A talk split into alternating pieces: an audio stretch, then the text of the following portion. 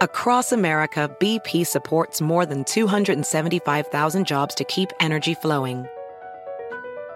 Jobs like building grid scale solar energy in Ohio and producing gas with fewer operational emissions in Texas. It's and, not or. See what doing both means for energy nationwide at bp.com slash investing in America. Hacer dinero de manera difícil, como degustador de salsas picantes, o cortacocos, o ahorrar dinero de manera fácil con Xfinity Mobile. Entérate cómo clientes actuales pueden obtener una línea de Unlimited intro gratis por un año al comprar una línea de Unlimited. Ve a es.xfinitymobile.com. Oferta de línea Unlimited gratis termina el 21 de marzo. Aplican restricciones. Xfinity Mobile requiere Xfinity Internet. Velocidades reducidas tras 20 GB de uso por línea. El límite de datos puede variar.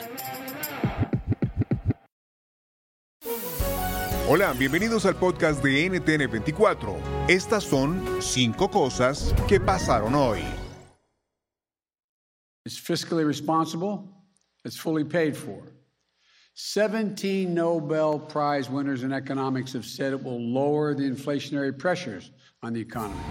De esta manera, el presidente Joe Biden pidió la aprobación del presupuesto o nuevo paquete de agenda social y cambio climático de 1,75 billones de dólares en su tercera modificación. Stephanie Ochoa, ¿qué cambios sustanciales hay y cuál es la expectativa? El presidente de los Estados Unidos, Joe Biden, no quería partir a Europa sin antes dar a conocer estos cambios en su proyecto de ley que constituyen la agenda de gasto social y cambio climático que él ha propuesto como un eje fundamental de su gobierno. Algo que inicialmente fue de 6 billones de dólares, después se redujo a 4 billones de dólares, pero ante las diferencias entre su propio partido, este ahora pasa a 1.75 billones de dólares. Contempla varios puntos, entre ellos algunos relevantes para la inmigración. Por ejemplo, la expansión de coberturas para la salud, mayor crédito fiscal para los hijos, 100 mil millones de dólares para el tema de reforma del sistema migratorio, así como vigilancia en la frontera sur de Estados Unidos, algo que no contempla, por ejemplo, dar camino a la ciudadanía a los miles de indocumentados que viven en este país, incluyendo jóvenes Dreamers o aquellos que cuentan con la protección del TPS. También incluye 320 mil millones para energías limpias. Y es que precisamente estamos de cara a esta cumbre, a esta cumbre del cambio climático, donde el presidente Joe Biden insistirá en los objetivos que tiene Estados Unidos para reducir a menos de la mitad el número de emisiones de efecto invernadero para el año 2030. También el presidente Joe Biden visitará al Papa Francisco en el marco de su gira por Europa. Se reunirán este viernes en el Vaticano a puerta cerrada. El encuentro llega en medio de la polémica por las posiciones a favor del aborto del presidente Biden que chocan con la doctrina de la Iglesia. ¿Qué esperar de la reunión? Lo analizamos con Alfonso Aguilar, ex asesor del Vaticano en la misión permanente de ese país ante la OEA el Papa quiere tener una oportunidad, no va a ser un, periodo muy largo la reunión, el, el, Santo Padre va a querer tener una oportunidad eh, para poder intercambiar ideas con el presidente eh, sobre temas importantes para la Iglesia, algunos de moral, fundamental, donde la Iglesia tiene una postura clara, como el tema del aborto, la libertad religiosa, que son temas morales en los que la Iglesia, eh, sobre los cuales la Iglesia tiene que hablar eh, pero que también se están discutiendo en el marco político. Y después sobre otros temas que son temas prudenciales opinables, pero que son de interés para la Iglesia, como la inmigración, el tema ambiental, donde hay distintas posturas. La Iglesia no asume una postura particular de política pública sobre esos temas, pero expresa un interés. Entonces va a querer saber qué es lo que piensa el presidente Biden sobre esos temas.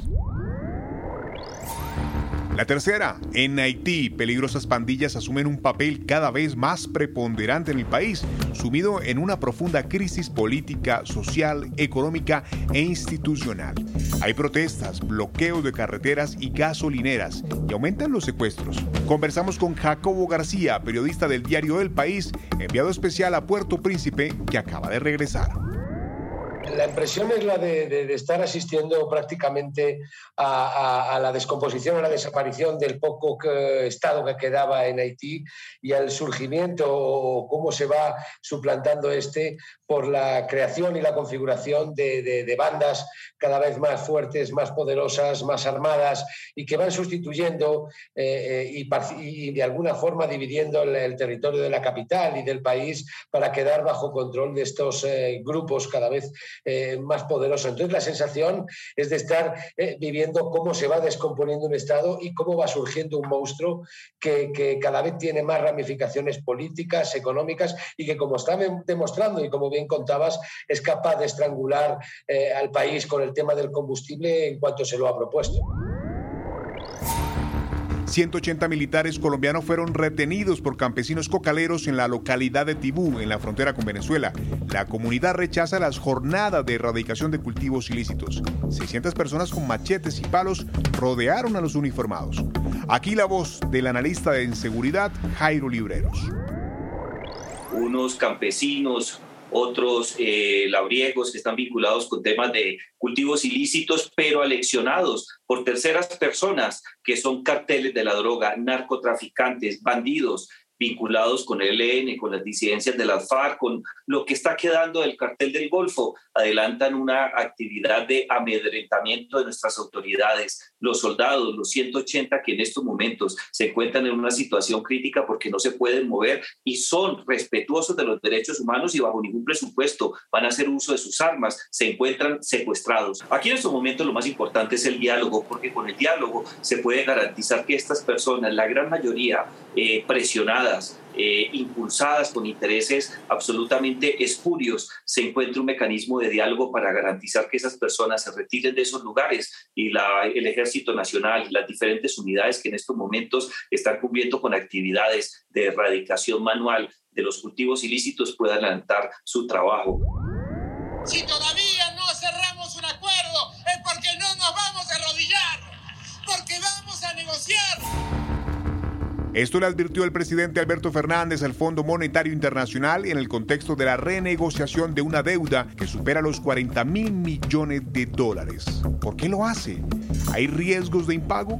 Le preguntamos por los posibles escenarios a Rafael Matus, corresponsal del diario argentino La Nación en Washington. Por debajo de esos mensajes oficiales que uno ve del fondo, y del gobierno argentino, existe una creciente preocupación, sobre todo aquí en Washington, respecto a los próximos pasos que puede tomar el gobierno Alberto Fernández.